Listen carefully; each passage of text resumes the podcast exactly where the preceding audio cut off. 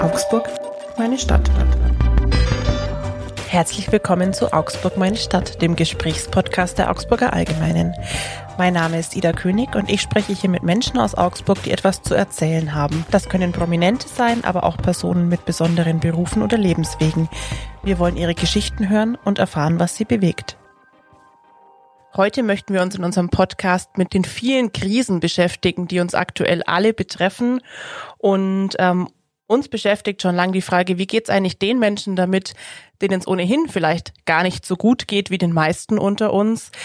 Wie trifft sie zum Beispiel die Energiekrise, aber auch die steigende Inflation? Und die Besonderheit an dieser Folge ist heute, dass ich mir einen Experten bei uns aus dem Haus eingeladen habe, denn die Augsburger Allgemeine hat auch ein Leserhilfswerk, das ist die Kartei der Not, die sich seit vielen Jahrzehnten für die Hilfsbedürftigen in der Region einsetzt. Und der Geschäftsführer ist heute bei mir, Ant Hansen. Herzlich willkommen. Grüß Sie, Frau König. Schön, dass ich da sein kann. Bevor wir voll ins Thema einsteigen und uns auch mit der Situation der Bedürftigen in der Region beschäftigen, ähm, müssen wir, glaube ich, unsere Hörerinnen und Hörer erstmal ein bisschen abholen und erklären, warum hat eigentlich eine Zeitung ein Leserhilfswerk? Das liegt zu 100 Prozent an der damaligen Herausgeberin und Verlegerin Elinor Holland, ähm, die persönlich äh, sehr, sehr soziale Ader äh, hatte und ähm, einfach das Wohl von Menschen in Not war ja immer ein Anliegen. Die Not vor unserer Haustür geht uns alle an. Das war immer ihr Wahlspruch. Und so sind auf ihr Betreiben hin durch einzelne Spendenaktionen ähm, ist eine Serie geworden, die am Ende in die Gründung einer Stiftung, der Stiftung Kartei der Not, geführt hat. Und diese Stiftung ist heute das Leserhilfswerk der Augsburger Allgemeinen, des Allgäuer Zeitungsverlages. Eine richtig tolle Konstruktion, eine Win-Win-Situation für alle. Und äh, es ist, glaube ich, auch schön, wenn eine große äh, Tageszeitung einfach die soziale Verantwortung, die jedes große Unternehmen heute hat, auf diesem Weg dann auch in, in praktisches Leben umsetzen kann. Das finde ich sehr toll und das kommt auch ganz gut an bei den Leuten. Welche Aufgaben hat denn die Kartei der Not? Also Sie haben es jetzt schon ein bisschen angesprochen, aber unter der Stiftung können sich ja viele Menschen so konkret oft gar nichts vorstellen. Die wissen, die tut was Gutes, aber wie das dann im Detail funktioniert, ist ja oft eine Frage, mit der man sich erst beschäftigt, wenn man selber vielleicht betroffen ist. Ja, die äh, Stiftung Kartei der Not als Leserhilfswerk hilft Menschen in unverschuldeten Notlagen, die ihren gewöhnlichen Aufenthalt im Erscheinungsgebiet unserer Zeitungen haben. Da geht es um unsere Heimatzeitungen. Wir sind satzungsgemäß auch nur dort tätig, wo die erscheinen. Das ist einfach der Stiftungsgründerin auch äh, geschuldet. Ähm, die Hilfe für Menschen in Not, die wir leisten, ist so vielfältig wie das Leben. Äh, da gibt es eigentlich keine Begrenzungen vom Frühgeborenen bis zum äh, hochbetagten äh, Menschen. Die Notlagen sind genauso bunt und vielfältig. Ähm, alle Geschichten, die das Leben schreibt. Wir unterstützen das ist unsere Kernkompetenz in der Einzelfallhilfe. Und dazu ähm, bitten wir natürlich auch viele Menschen um Spenden. Ähm, das klappt zusammengenommen wunderbar. Und äh, damit ist die Kartei der Not im Wesentlichen, äh, sage ich mal, sie als wesentlichen Auftrag, Menschen in unverschuldeten Notlagen auf Antrag äh, beizustehen. Ähm, dazu kommen noch ähm, Einzelfall auch soziale Projekte von sozialen Organisationen, die einfach helfen, das soziale Netz unseres Gemeinwesens zu schließen und dort Lücken zu schließen. Ähm, das sind so die, die wesentlichen Hilfeleistungen.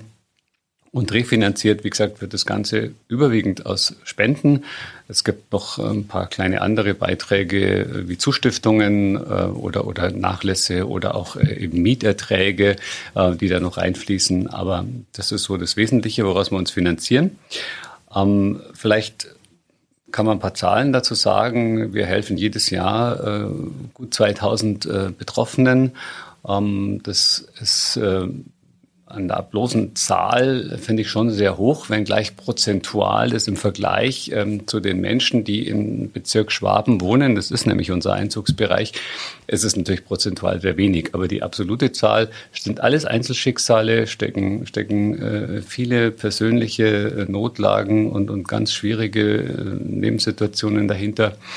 Ähm, da sind wir sehr froh, wenn wir das ein bisschen, wie soll ich sagen, was dazu tun können, damit Menschen wieder Licht am Ende des Tunnels sehen, sie sich aus Situationen wie plötzliche Krankheit, äh, Unfälle, eine Behinderung in der Familie, ähm, auch ein, ein, Todesfall eines nahen Angehörigen, aber auch Naturkatastrophen, äh, Hausbrände. Also wir, wir sind erstmal für jede Notlage da und äh, gucken, wie, wie können wir denn eigentlich helfen und äh, finden dann auch in der Regel immer einen Weg, was die bloße Anzahl äh, da schon dazu zeigt. Vielleicht kann man auch noch die Gesamtzahl nochmal nennen. Wir haben seit äh, Gründung dieser Idee des Gedankens 1965 ähm, insgesamt jetzt über 46 Millionen Euro an Hilfen leisten können. Das ist ein ganz stolzer Betrag. Äh, in der Einzelfallhilfe und der Projektförderung von sozialen Organisationen. Und dazu kommt seit 2016 eben noch unser Elinor Holland Haus im Textilviertel in Augsburg. Ähm, das Elinor Holland Haus ist, hat den Auftrag, auch Menschen in unverschuldeten Lebenslagen und schwierigen Lebenssituationen ähm, einfach wieder den Weg zurück in ein selbstbestimmtes und eigenständiges Leben zu ebnen. Da Zug gibt es, das ist die Besonderheit, weil es unser erstes und einziges großes soziales äh, Projekt, wo wir direkt operativ Sozialarbeit leisten für Menschen. Dazu gibt es eben die Gestellung einer Wohnung, allerdings befristet für drei Jahre, dass man in den drei Jahren äh, mit den Betroffenen und den pädagogischen Fachkräften, die dort beschäftigt sind, einfach einen neuen Lebensplan erarbeitet, entwirft und den auf den Weg bringt. Dazu dient auch die Hausgemeinschaft als neues soziales Netzwerk aber jede Menge Eigenmotivation. Also wer nicht sich verändern möchte, wäre bei uns jetzt falsch.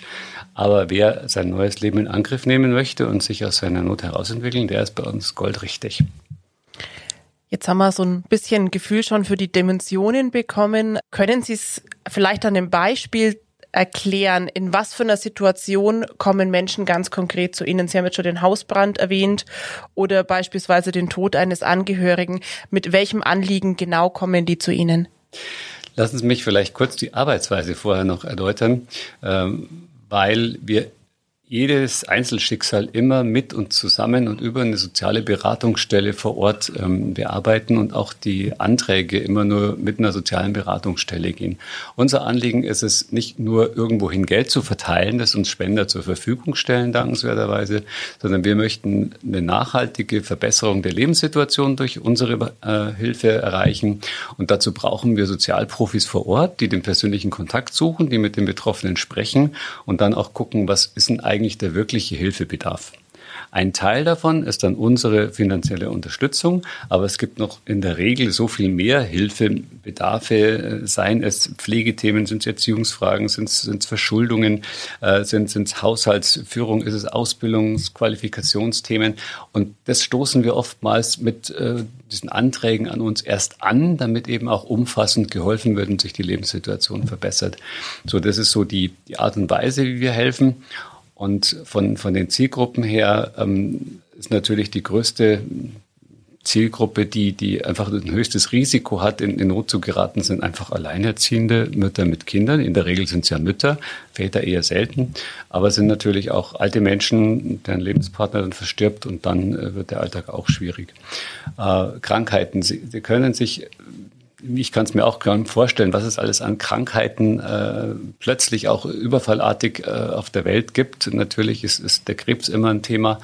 Ähm, es, es sind Behinderungen, die zum Teil von Geburt an schon entstehen, äh, wo, wo Lebenssituationen zusammenbrechen. Nach Unfällen äh, eine, eine junge Mutter, die, die amputiert ist und zwei Kinder, ein Bein amputiert ist und zwei Kinder im Rollstuhl dann großziehen soll, wo die Wohnung umgebaut werden muss, wo der ganze Alltag, das ganze Leben neu organisiert werden muss muss. Das ist ein, so ein Beispiel. Aber auch die, die alte Dame, die mehr schlecht wie recht in, in ihrer kleinen Wohnung äh, den Alltag noch meistert, ähm, dann aber die Energiekostenrechnung bekommt und sagt, das kann ich von meiner kleinen Rente nie und nimmer bezahlen. Was soll ich tun?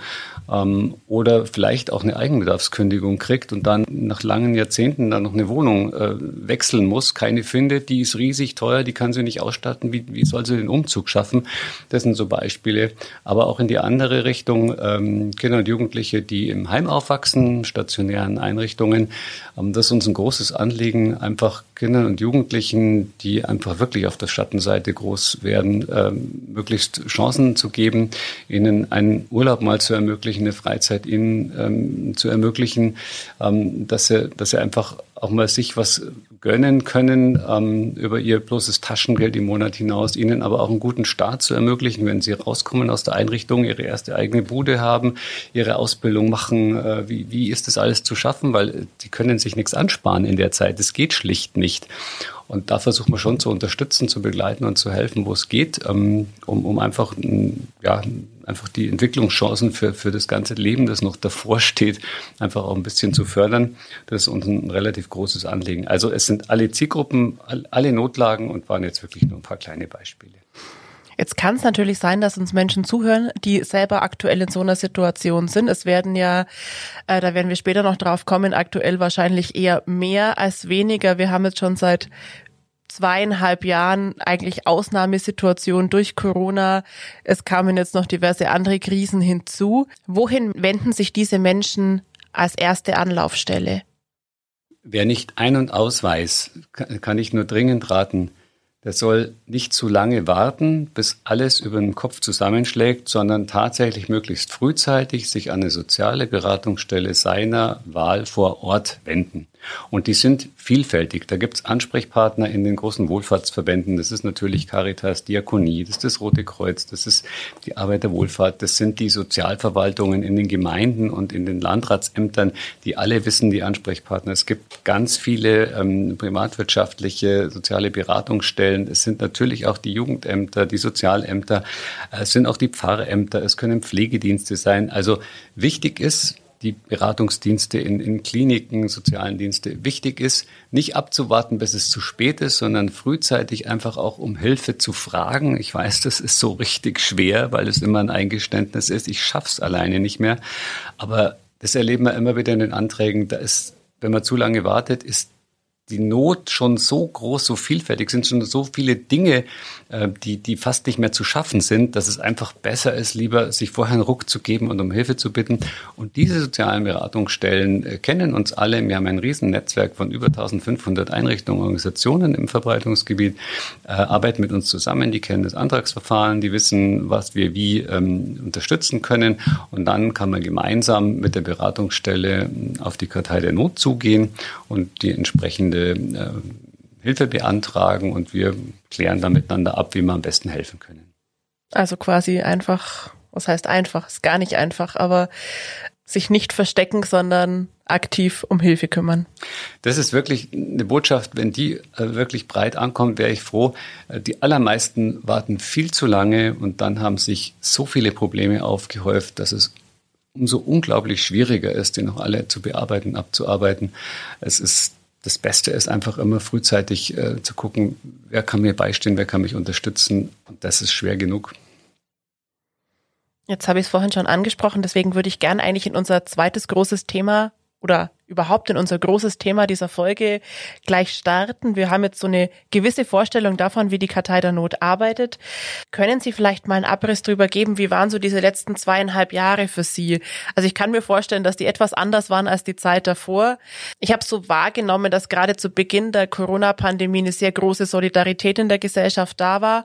Auch äh, ein Bewusstsein dafür, dass es Menschen gibt, denen es in dieser Situation sehr schlecht geht.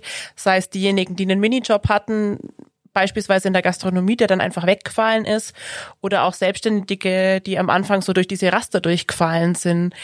Ähm, seitdem kam viel dazu. Wir hatten zuerst Corona, dann war es so ein bisschen besser, dann hatten wir wieder Corona, dann das Thema Krieg in der Ukraine, die Menschen, die aus der Ukraine zu uns kommen. Jetzt merken wir alle, würde ich behaupten, dass vieles teurer wird, aufgrund der Inflation. Und es kommt noch eine Energiekrise dazu, von der noch niemand so richtig weiß, wie stark wird sie mich treffen. Das ist ganz schön viel auf einmal. Wie hat sich Ihre Arbeit so in den letzten zweieinhalb Jahren verändert, Herr Hansen? Ja, doch ziemlich. Also grundsätzlich ist ja persönliche Lebenskrise ist ja das, mit dem wir uns im Alltag auseinandersetzen und versuchen dort äh, einfach die beste Hilfe zu finden. Deswegen haben wir mit persönlichen Lebenskrisen lange und viele Erfahrungen, was und wie man dort helfen kann, zusammen mit Beratungsstellen. Ähm, aber ja, wenn natürlich Menschen, die im Alltag so gerade umkommen, die pflegende Angehörige sind, die Alleineziehende sind, die behindertes Kind haben, die selbst vielleicht behindert sind und einfach den Alltag so gerade hinkriegen, die treffen natürlich ähm, diese Krisen, die Sie gerade angesprochen haben, am schnellsten und, und am heftigsten. Und muss Punkt nur ansprechen. Ähm, vor all diesen Krisen, die Sie aufgezählt haben, äh, ist eigentlich die, die Krise am Wohnungsmarkt, äh, die, die schon am längsten besteht. Also es ist für Menschen mit, mit kleinem Geldbeutel und besonderen Lebenssituationen unglaublich schwierig, seit vielen Jahren eine Wohnung überhaupt zu finden und die noch bezahlbar. Also die, diese Krise besteht schon länger als die anderen, die Sie angesprochen haben. Aber natürlich war Corona eine unglaublich äh, einschneidende Phase, eine einschneidende Zeit. Es, es war tatsächlich alles zu, was natürlich heißt, dass, dass die Ärmsten unserer Gesellschaft, äh, und da meine ich beispielsweise Menschen, die auf der Straße leben müssen, absolut am härtesten betroffen sind. Ähm, Menschen, die allein in, in der Wohnung äh, sind und, und auf Kontakt angewiesen und Unterstützung sind, die auf Pflegehilfen angewiesen sind, das, das war also ganz furchtbar für, für ganz, ganz viele äh, solche, solche Personengruppen. Und was natürlich dazu kommt, ähm, die Beratungsstellen waren auch alle geschlossen. Ähm, wir haben ja alle um uns zu schützen vor, vor der Verbreitung der Infektion, wirklich so viel zugemacht, auch die Schulen viel diskutiert worden, aber wenig diskutiert, dass auch die Beratungsstellen zu waren, sodass die, die Hilfeleistungen auch runtergeschraubt waren. Die Ämter hatten zu, die, die Jobcenter, die Sozialämter, es war alles geschlossen. Wie, wie komme ich denn an Hilfe und Unterstützung? Ähm, das, das also eine unglaubliche Herausforderung. Und wir haben dann sehr schnell versucht, mit, mit einem Sonderfonds, das Kuratorium dann beschlossen hat, mit, mit vielen Beratungsstellen, wo wir einfach gute Kontakte haben, schnelle, kleine Hilfen aufzumachen und zu sagen, ja, es ist jemand da, es kann jemand durchs Fenster kommunizieren. Es kann jemand vielleicht dann auch schnelle, kleine finanzielle Hilfen durch die Kartei der Not weitergeben. Ähm, unsere sogenannten Notfallhilfen, wo wir mittlerweile hunderte von Beratungsstellen ausgestattet haben, damit man einfach im Alltag Essen, Trinken, ähm, Windeln, Hygieneartikel, äh, Rezeptgebühren für Menschen, die auf der Straße leben und obdachlos sind, ähm, wo gehe ich denn aufs Klo, mal ganz banal gesagt, wenn alles zu hat? Wo dusche ich mich denn, wenn alles zu hat? Also eine unglaublich schwierige Situation, vor allem für die Betroffenen. Ähm, auf der anderen Seite eine riesige Solidarität. Ähm, die Spenderinnen und Spender haben sich unglaublich engagiert. Ähm, sind natürlich alle Benefizveranstaltungen ausgefallen, aber das persönliche Engagement vieler einzelner Menschen, Vereine, Klassen, Firmen, äh, Wirtschaftsunternehmen hat, hat, tatsächlich zu so einem unglaublich äh, guten Spendenresonanz geführt, dass wir da wirklich toll auch helfen konnten in der Zeit. Also das hat sich dann wieder ganz gut gefunden. Die Schwaben sind in der Not ein unglaublich solidarisches Volk und das ist, macht richtig Spaß und ist richtig schön. Da muss ich wirklich einen ganz herzlichen Dank an alle nochmal sagen. Ähm, ähnlich war und ist es natürlich in der Ukraine-Krise. Äh, Im Moment sieht die Situation ein bisschen anders aus. Es sind nach wie vor natürlich die Hauptbetroffenen sind Menschen, die in armen Verhältnissen mit schwierigen Lebenslagen äh, zurechtkommen müssen, sind von, von ähm, Inflation, äh, Energiekostensteigerung unglaublich betroffen, sind riesig verunsichert. Äh, aber mittlerweile sind auch die Spenderinnen und Spender etwas verunsichert, weil das ist auch sehr verständlich, wenn ich mir Sorgen darüber mache, was ich morgen selber für Ausgaben schultern muss, kann ich das dann noch, dann bin ich natürlich hier als erstes zurückhaltend. Das merkt man natürlich auch, dass im Moment sehr verhalten ist. Ähm, wir haben in den letzten Wochen eigenen Spendenaufruf zur Energiekrise gemacht. Wir sind ja Hilfswerk der Zeitung und ähm, erfreulicherweise mit der Augsburger Allgemeinen Allgäuer Zeitungsverlag zusammen konnte man das gut bewerben. Ähm, da kam jetzt auch tatsächlich ähm, gute Resonanz, ähm, viel Zuspruch auch. Wir liegen richtig. Der tatsächliche Spendenbetrag der gekennzeichnet war, also tatsächlich Spende wirklich für die Energiekrise, der war jetzt mit äh, fast 15.000 Euro. Ähm, das ist ein stattlicher Betrag, ähm, ähm, aber ich glaube, der größere Erfolg war, dass viele gesagt haben, ja, ich spende, ohne dass ich Energiekrise draufschreibe. Wir haben im September ähm, ein doppelt so hohes Spendenaufkommen wie in den Vorjahren gehabt. Also da merkt man schon, da ist was passiert. Ähm, dass das äh, ist auch spürbar im Spendenaufkommen. Also auch hier eine, eine tolle große Solidarität, obwohl jetzt die Verunsicherung ja viele trifft, die, die auch bei den Spendern natürlich sagen, Mensch, wie schaffe ich denn morgen meinen Alltag? Was kommt auf mich zu? Muss ich viermal so hohe Heizkosten zahlen? Also selbst in, in der Phase und Situation ähm, lassen wir uns nicht unterkriegen, steckt keiner den Kopf in den Sand, sondern es ist ein unglaublicher Zusammenhalt bei uns allen. Und äh, ich merke auch bei, bei sozialen Beratungsstellen, Behörden, ähm, der Politik.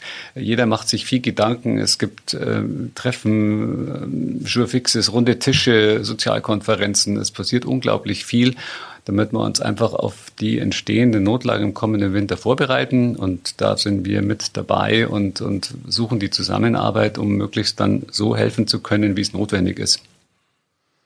Da möchte ich jetzt gerne noch einen Schritt zurückgehen. Ich könnte mir vorstellen, dass es auch für die sozialen Beratungsstellen und auch für die Träger manchmal nicht ganz einfach war, über diese Zeit zu kommen. Gibt es denn da auch ein Angebot, diese Träger zu unterstützen? Also zum Beispiel, ich denke jetzt an die Tafeln. Ja, ganz bestimmt. Es war für, für alle sozialen ähm, Hilfseinrichtungen eine riesig schwere Zeit, insbesondere während des Lockdowns in Corona. Und wir sind dann eben sehr schnell in Kontakt gekommen, um nicht nur jetzt diese, diese äh, akuten Notfallhilfen äh, zu managen, sondern eben auch andere Hilfsprojekte, die angelaufen sind und Sie sprechen die Tafeln mit Recht an, die auch ein Riesenproblem hatten. Äh, können wir aufmachen? Was ist mit unseren Eltern, die Ehrenamtlichen, die vielleicht von Corona mehr betroffen sind wie die Jüngeren und so? Und haben dann hier auch schnell gesagt, Mensch, ähm, ja, wir unterstützen euch ähm, in, in euren Hilfeleistungen. Macht einfach fertig zusammengestellte Lebensmittelpakete, äh, sei es die Kosten für die Tüten oder auch Zukäufe von haltbaren Lebensmitteln. Das war ja auch die Abholung, war alles schwierig mit Möglichkeiten. Also da haben wir viele Tafeln einfach in ihrem laufenden Betrieb unterstützt, seien es ähm, auch Schutzausstattungen ähm, mit, mit Masken, äh, mit, mit Handschuhen, weil das ja alles auch nicht vom Himmel fällt und was kostet und eine Tafel. Und ich glaube, das ist was, was man schon wieder vergessen hat, wie schwierig das am Anfang war, an Masken zu kommen. Jetzt hat sie jeder zu Hunderten zu Hause rumliegen. Aber das ist ja auch was, was am Anfang gab es Berechtigungsscheine, die man in der Apotheke einlösen konnte. Genau, also da hatten ganz viele ähm, Organisationen und auch Menschen ein Riesenproblem. Äh, anderes Beispiel, äh, obdachlose Menschen, die auf, auf der Straße leben. Äh, die Tee- und Wärmestuben waren auch zum Teil geschlossen. Wie, wie kriegen die trotzdem eine Versorgung mit, mit Lebensmitteln, mit vielleicht doch einmal die Woche zumindest eine warme Mahlzeit? Ähm, da gab es Ideen und Gedanken, die wir dann unterstützt haben, ähm, damit es auch funktionieren kann. Aber auch hier Masken, ähm, Handschuhe, Desinfektionskits einfach für, für die Menschen, die sonst die können nicht in ein Geschäft gehen und sich das kaufen, weil sie einfach nicht haben. Ähm, da waren wir tätig, also Einrichtungen für, für Menschen, äh, die sich um Obdachlose äh, kümmern, Tee- und Wärmestuben, ähm, aber auch in anderen Zusammenhängen, ähm, sei es drum, ähm, mit, mit wie, wie komme ich denn jetzt an, an mein, meine Medikamente, meine, meine Rezepte, ich komme dann immer nahe, weil ich eben auch keine Maske habe. Also das waren ganz viele Einzelfragen, äh, wo wir unterstützt haben ähm, auch, ähm, sage ich mal, Heime und, und, und Einrichtungen, die sich sehr um ihre Schützlinge dann, dann bemüht haben und gesagt, Mensch, wie, wie machen wir das denn? Im Einzelfall haben wir sogar auch mal so, ein, so ein Desinfektionsgerät mit, mit so einem äh, Lüftungsabsorber dann einfach nochmal mit unterstützt, weil wir einfach sagen, Mensch, das ist so wichtig, dass pädagogisch bei Kindern und Jugendlichen der persönliche Kontakt weiter möglich ist. Ähm, in den Schulen ist das ja ein Riesenthema, aber das war jetzt nicht unseres, aber so im Einzelfall als Beispiel ähm, im Wesentlichen dann auch, wie, wie kann jemand dann vielleicht auch nochmal eine, eine Dusche nutzen? Also man musste dann manchmal auch die Zugänge umbauen, also ganz banal. Ähm, wie kann jemand äh, dann von der Straße den Weg in die Dusche finden, ohne dass Personal dabei ist? Ja, das so einfach zu organisieren. Da muss man manchmal, keine Ahnung, Schlösser tauschen, Zahlenschloss, also so wirklich alltagspraktische Geschichten haben wir versucht, einfach beizustehen. Und ähm, anderes Beispiel in, in sogenannten Frauenhäusern äh, war ja auch eine Zeit lang erstmal so eine Art Quarantäne, äh, bis jemand im Frauenhaus aufgenommen werden konnte. Ja, jetzt stellen Sie sich die Situation vor, eine Frau, eine junge Frau mit zwei Kindern, flüchtet aus ihrem ähm, Gewaltumfeld, ähm, möchte ins Frauenhaus aufgenommen werden. Das Frauenhaus sagt aber, nee, Sie müssen erst fünf Tage in Quarantäne ja, wie soll das gehen? Also sie ist ja gerade aus ihrer Wohnung geflüchtet. Wo soll sie hin, ja? So, genau. Also dann sucht man eine günstige Pension. Ähm, die natürlich auch ein paar Euro kostet. Ähm, dann guckt man, wie, wie ist das mit den Tests und da haben wir dann entsprechend auch geholfen, damit äh, sowas abgefedert werden kann. Also ist ganz bunt und vielschichtig und also auch die, die ähm, mal, Projekthaften und Maßnahmen von sozialen Organisationen ähm, sind wir auch ansprechbar. Haben Sie jetzt in den vergangenen zwei Jahren oder zweieinhalb Jahren auch Anträge von Personen bekommen, die jetzt vorher noch nie mit einer Sozialberatung oder auch mit einer mit einem Hilfeantrag einfach ja sich auseinandersetzen mussten, weil sie bis dahin immer selber klargekommen sind? Kann man das auf Personengruppen fassen oder ist es dann doch zu individuell? Es ist sehr individuell, aber es gibt schon bestimmte Personengruppen, die auch dann neu bei uns aufgetaucht sind. Neben dem, dass natürlich Alleinerziehende und, und, und alte Menschen, Alleinstehende mit kleinen Renten ähm, hier viel schneller in die Situation gekommen sind, war, war für uns neu, dass natürlich auch, auch mitten aus dem Leben, wenn, wenn Selbstständige äh, Unternehmen Insolvenz anmelden müssen, äh, ich nehme mal das Beispiel eines Gastronomen, der, dessen Betrieb ist einfach durch Corona pleite gegangen. Wir können den Betrieb nicht fördern, aber er hat dadurch auch noch seine Wohnung in der Gaststätte verloren, musste sich dort was Neues aufbauen und, und fragt sich, woher und wie. Also da geht es ums, ums persönliche Schicksal, wo wir dann auch unterstützen. Ähm, ich habe ein Beispiel noch im Kopf von einem, von einem Musiker, der sein Studio natürlich vermietet hat, um seinen Lebensunterhalt zu finanzieren. Ähm, es kam niemand mehr, ja. Dann, dann ist, ist das genauso schwierig, ähm, hat seine Sachen verkauft und wovon lebt er dann? Und das sind so Einzelschicksale und Notlagen, die jetzt schon eigentlich neu gewesen sind in der Zeit, kann man schon so sagen.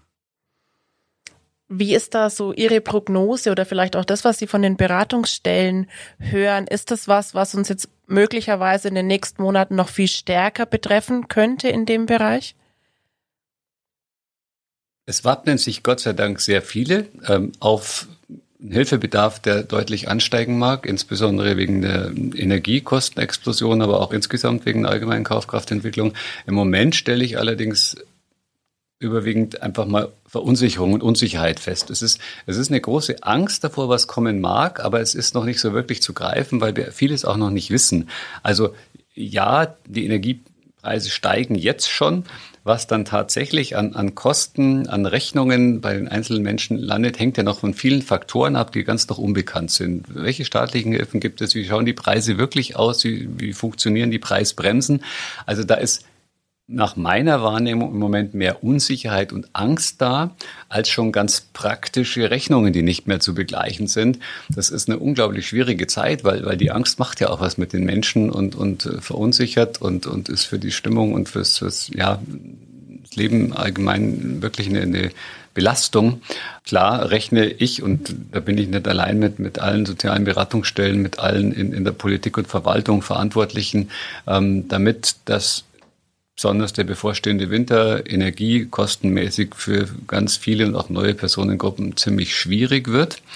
Ähm, deswegen sind wir jetzt eben schon in enger Kommunikation und Abstimmung, wer kann was machen. Dazu gehören auch die Energieversorger, die, die auch mit am Tisch sitzen äh, müssen und, und das auch tun. Äh, wie, wie kann man im Einzelfall äh, da die Dinge absprechen, damit nicht flächendeckend ähm, Heizungen abgestellt werden, Strom äh, abgeblockt wird und, und Menschen einfach noch einen einigermaßen menschenwürdigen Alltag auch über diesen Winter haben.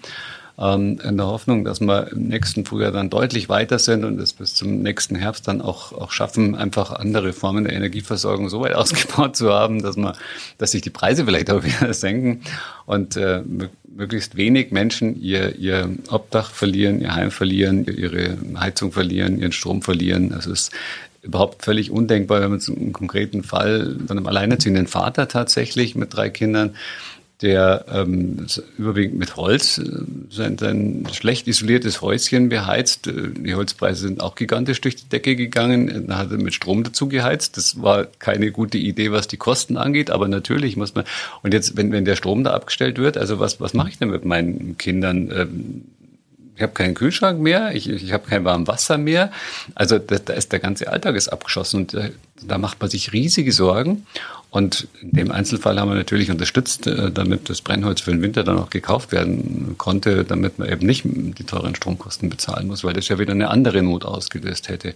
Also es ist alles mit allem auch verwoben und ähm, ja, es wird nicht so einfach, denke ich, über den Winter für ganz viele, aber wir stehen gerne bei und, und äh, können nur sagen, sich bitte wieder frühzeitig ähm, vielleicht auch ähm, melden und, und ähm, sozialen Beratungsstellen vor Ort einfach um Hilfe ersuchen, ähm, bevor alles über einen zusammenbricht. Den Rat kann ich immer nur geben. Sie hatten es ganz am Anfang schon mal kurz angeschnitten. Im Elinor Holland Haus ist ja die Kartei der Not auch selber operativ tätig. Dort leben aktuell wie viele Menschen?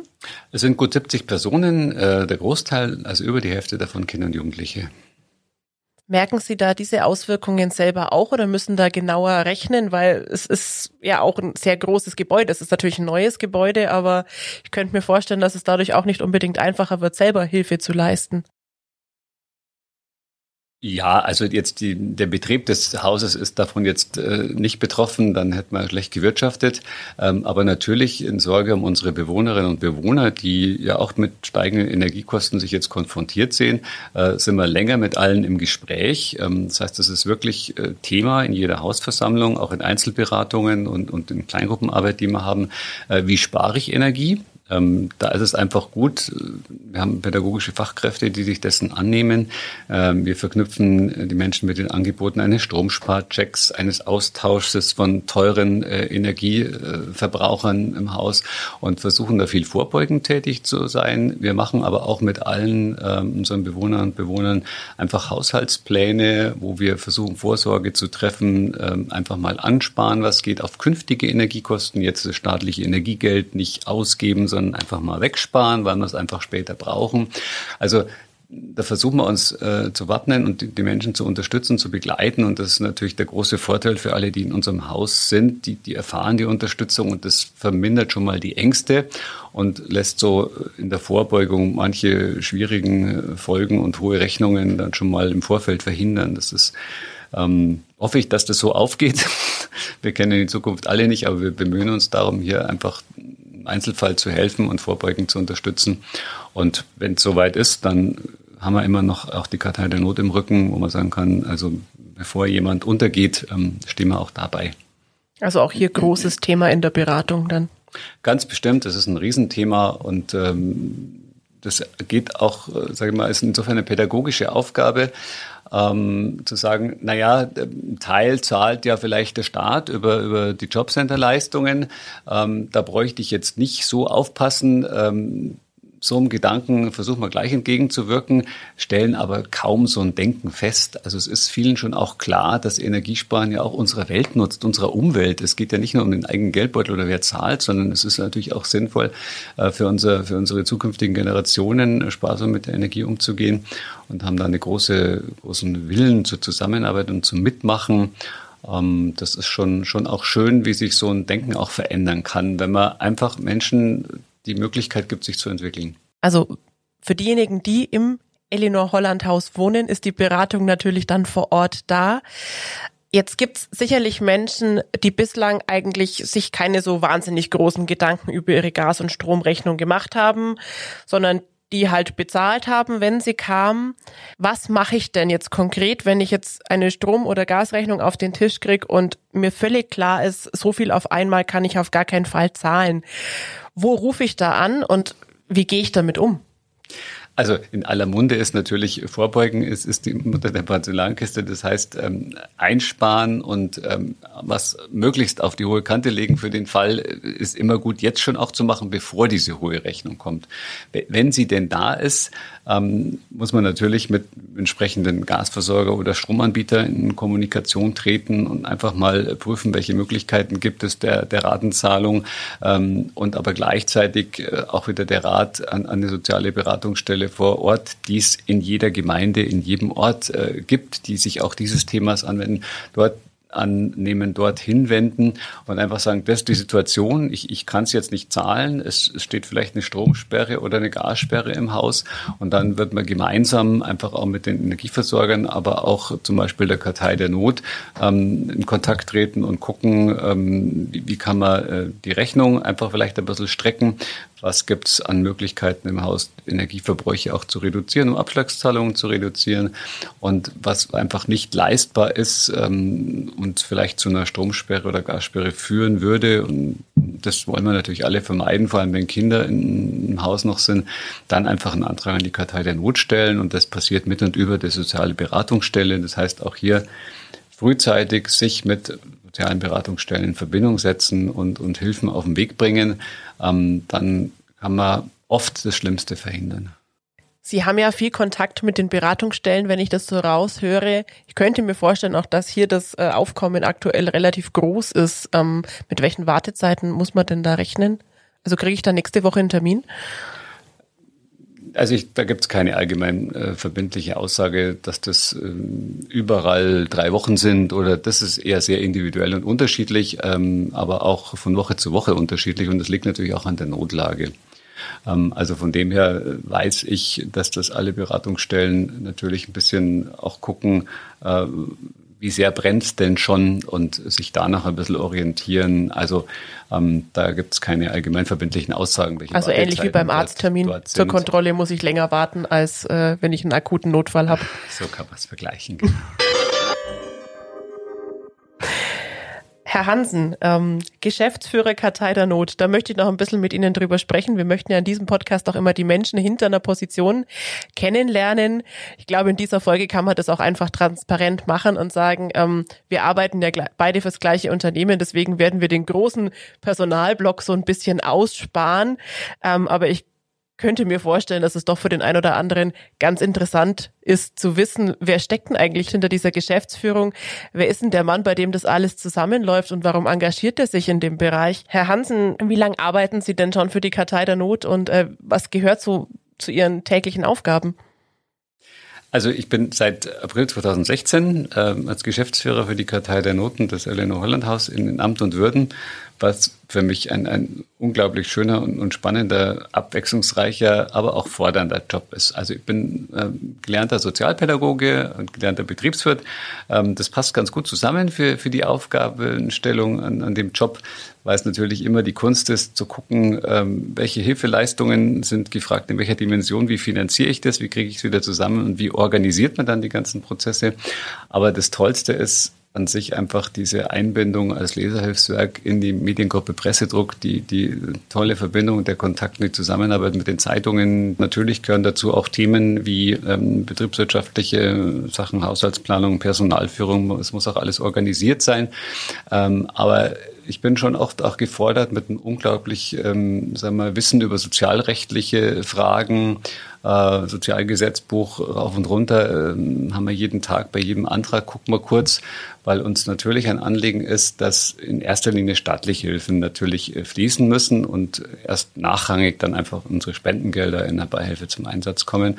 Also man muss sich auch in der sozialrechtlichen und in der sozialen äh, Dienstleistungslandschaft, äh, Hilfslandschaft ein bisschen auskennen bei uns. Und das habe ich mein Leben lang Erfahrungen sammeln können in verschiedenen eigenen sozialen Feldern, in denen ich immer tätig war. Und das, das macht richtig Spaß, das jetzt auch anwenden zu können und mich freut es dann ganz besonders, wenn, wenn man gut helfen konnte, wenn dann auch mal ein, ein schönes Dankschreiben mit einem kleinen Brief kommt, was ich den Kolleginnen und Kollegen dann auch immer gleich gebe und sage, toll, schau, das habt ihr auch mit bewirkt, dass wir da helfen konnten. Es ist schon auch eine sehr erfüllende Arbeit. Gleichzeitig braucht man natürlich eine gewisse Balance, weil, weil viele Schicksale und Notlagen einen auch selber sehr stark berühren und, und auch mal runterziehen können und belasten können. Und da braucht man schon immer so ein bisschen eine gute Balance dazu. Was treibt Sie denn persönlich an, zu sagen, sozial schwachen Menschen helfen, das war eigentlich schon immer das, was ich machen wollte. Also ich finde den Begriff sozial schwach immer ein bisschen schwierig, weil, weil es ist oftmals nicht eine Schwäche, sondern ein Schicksal, was Menschen in schwierige Lebenssituationen bringt. Und das ist übrigens auch meine Biografie. Mhm. Also ich, ich, ich komme auch aus Lebenssituationen, die ähm, schwierig waren, ähm, die haben wir alleine, hätten wir es nicht bewältigt. Das heißt, wir haben erfahren, was Hilfeleistung auch Kindern und Jugendlichen, habe ich selber erfahren, äh, mir als junger Mensch Chancen geben kann, äh, habe die Chancen nutzen können, konnte mich gut situieren, entwickeln und äh, bin jetzt froh und dankbar, dass ich also viel davon wieder zurückgeben kann. Und ja, das ist so mein, mein Lebensmotto vielleicht, ähm, die Chancen, die ich selber erfahren habe in schwierigen Lebenssituationen unserer Familie, einfach auch anderen ähm, vermitteln zu können, die unterstützen zu können. Das ist mein, das treibt mich an, das ist mein Auftrag und das macht Spaß und ähm, ja, das ist mein persönlicher Hintergrund, das ist eigentlich meine, meine eigene Biografie. Ähm, wo ich vieles nachvollziehen kann an, an, Notlagen und ganz dankbar und froh bin, wenn ich hier vieles zurückgeben kann. Sie haben jetzt gerade schon selber gesagt, es gibt so Fälle, da muss man sich schon auch selber gut sortieren, dass man die nicht zu lang mit sich selber rumträgt. Was haben Sie da für Mechanismen für sich gefunden? Kann ich schwer erläutern. Ganz banal ist es natürlich äh, Sport und Bewegung, frische Luft. Das ist natürlich meine Familie, die immer einen guten Rückhalt äh, gibt. Ähm, aber einfach auch so das, das Gespräch im Kollegenkreis über die einzelnen Schicksale. Ähm, die allerbeste ähm, Balance findet sich immer dann, wenn wir gut konkret helfen können. Das, das ist dann immer wieder, wo ich dann auch wieder ruhiger werde und merke, ja, genau, das hat äh, das, die Anteilnahme auch äh, gelohnt und ähm, damit kann ich dann immer auch am besten schlafen, wenn die Möglichkeit so besteht. Ansonsten, äh, das macht wahrscheinlich jeder für sich so auf seine Weise. Es ist ähm, einfach Sport und Bewegung in der Natur. Das hält mich am, am Laufen, mhm. am Leben und gesund und äh, toi toi, da klopfen wir auf Holz, dass das auch so bleiben kann. Zum Ende dieser Folge, ich hoffe, das ist für euch in Ordnung und mir wäre es auch ein Anliegen, noch kurz drauf zu kommen, wie man denn sich konkret engagieren kann. Sie haben gesagt, natürlich über private Spenden oder auch Firmenspenden. Dann gibt's noch Benefizveranstaltungen. Ähm, wenn jetzt jemand über die Spende hinaus eine Idee hat, was er machen könnte für die Kartei der Not, wo muss man sich denn hinwenden? Das ist ja eine sehr breite Frage. Es impliziert äh, zum Beispiel, kann ich ehrenamtlich was machen, was jetzt bei der Kartei der Not konkret jetzt so nicht möglich ist, weil wir einfach ein, ja, ein kleines Team sind, das sich um die Antragstellung und Hilfen dann kümmert. Ähm, Elinor Holland haben wir ein Ehrenamtsteam, also dort gibt es auch immer ganz praktisch was zu tun. Da kann man sich gerne direkt auch an uns wenden, wenn da jemand Lust hätte mitzumachen. Äh, freuen wir uns immer. Ansonsten ist natürlich allen kreativen Spendenüberlegungen Tür und Tor geöffnet. Also das sind ähm, unglaublich vielfältige äh, ja, Runden, äh, die Schaffkopfrunde, die ihren Einsatz dann übers Jahr sammelt und, und der Kartei der Not spendet. Ähm, es sind alle möglichen Veranstaltungen, äh, bei denen immer sowohl Kultur, Sport, Musik, äh, schulische Veranstaltungen einfach einen Benefizzweck mit, mit einbaut, was Gott sei Dank sehr reichhaltig geschieht. Da bin ich sehr dankbar. Da gibt es wirklich viele gute Geschichten. Es gibt viele Menschen, die sagen, naja, mir, mir geht's gut und ich krieg zum Geburtstag immer Sachen geschenkt, wo ich mich frage, was ich damit vielleicht mache. Dann rufe ich doch eher zu Spenden für die Kartei der Not anlässlich meines Geburtstags auf. Viele, viele Firmen äh, machen statt Weihnachtsgeschenken äh, auch, auch Spenden an die Kartei der Not. Ähm, jede einzelne Aktion ist, ist eine ganz tolle Geschichte und, und wir freuen uns drüber und was wir an Unterstützung dafür leisten können, äh, tun wir gerne. Ähm, sei es an, an Werbematerial, sei es an Spendendosen, äh, sei es auch an, an einfach die, die Spendenplattform auf die eigene Homepage äh, einen direkten Link zu bauen. Das machen wir für mm, so Spendenprojekte gern auch eine, eine, eigene, ein eigenes Spendenformular, das man dann direkt verlinken kann, damit man auch genau weiß, nur für diese Aktion läuft es nur über dieses Spendenformular. Also im Zweifel sich einfach äh, per E-Mail äh, oder, oder Telefon an uns wenden, info at äh, karteidernot.de oder eben die 0821 777 2121 und da werden Sie dann auch geholfen. Hier werden Sie geholfen. Das ist doch ein schönes Schlusswort. Herr Hansen, ich danke Ihnen herzlich für die Einblicke. Ich hoffe, ihr konntet auch ein bisschen was dazulernen und wisst jetzt auch, falls ihr selber betroffen seid oder falls ihr jemanden kennt, dem es aktuell vielleicht nicht ganz so gut geht, welche Möglichkeiten es auch bei uns in der Region in Augsburg und darüber hinaus gibt. Ich bedanke mich ganz herzlich bei Ihnen, Herr Hansen, dass Sie da waren. Sehr gerne, hat mich sehr gefreut. Vielen Dank.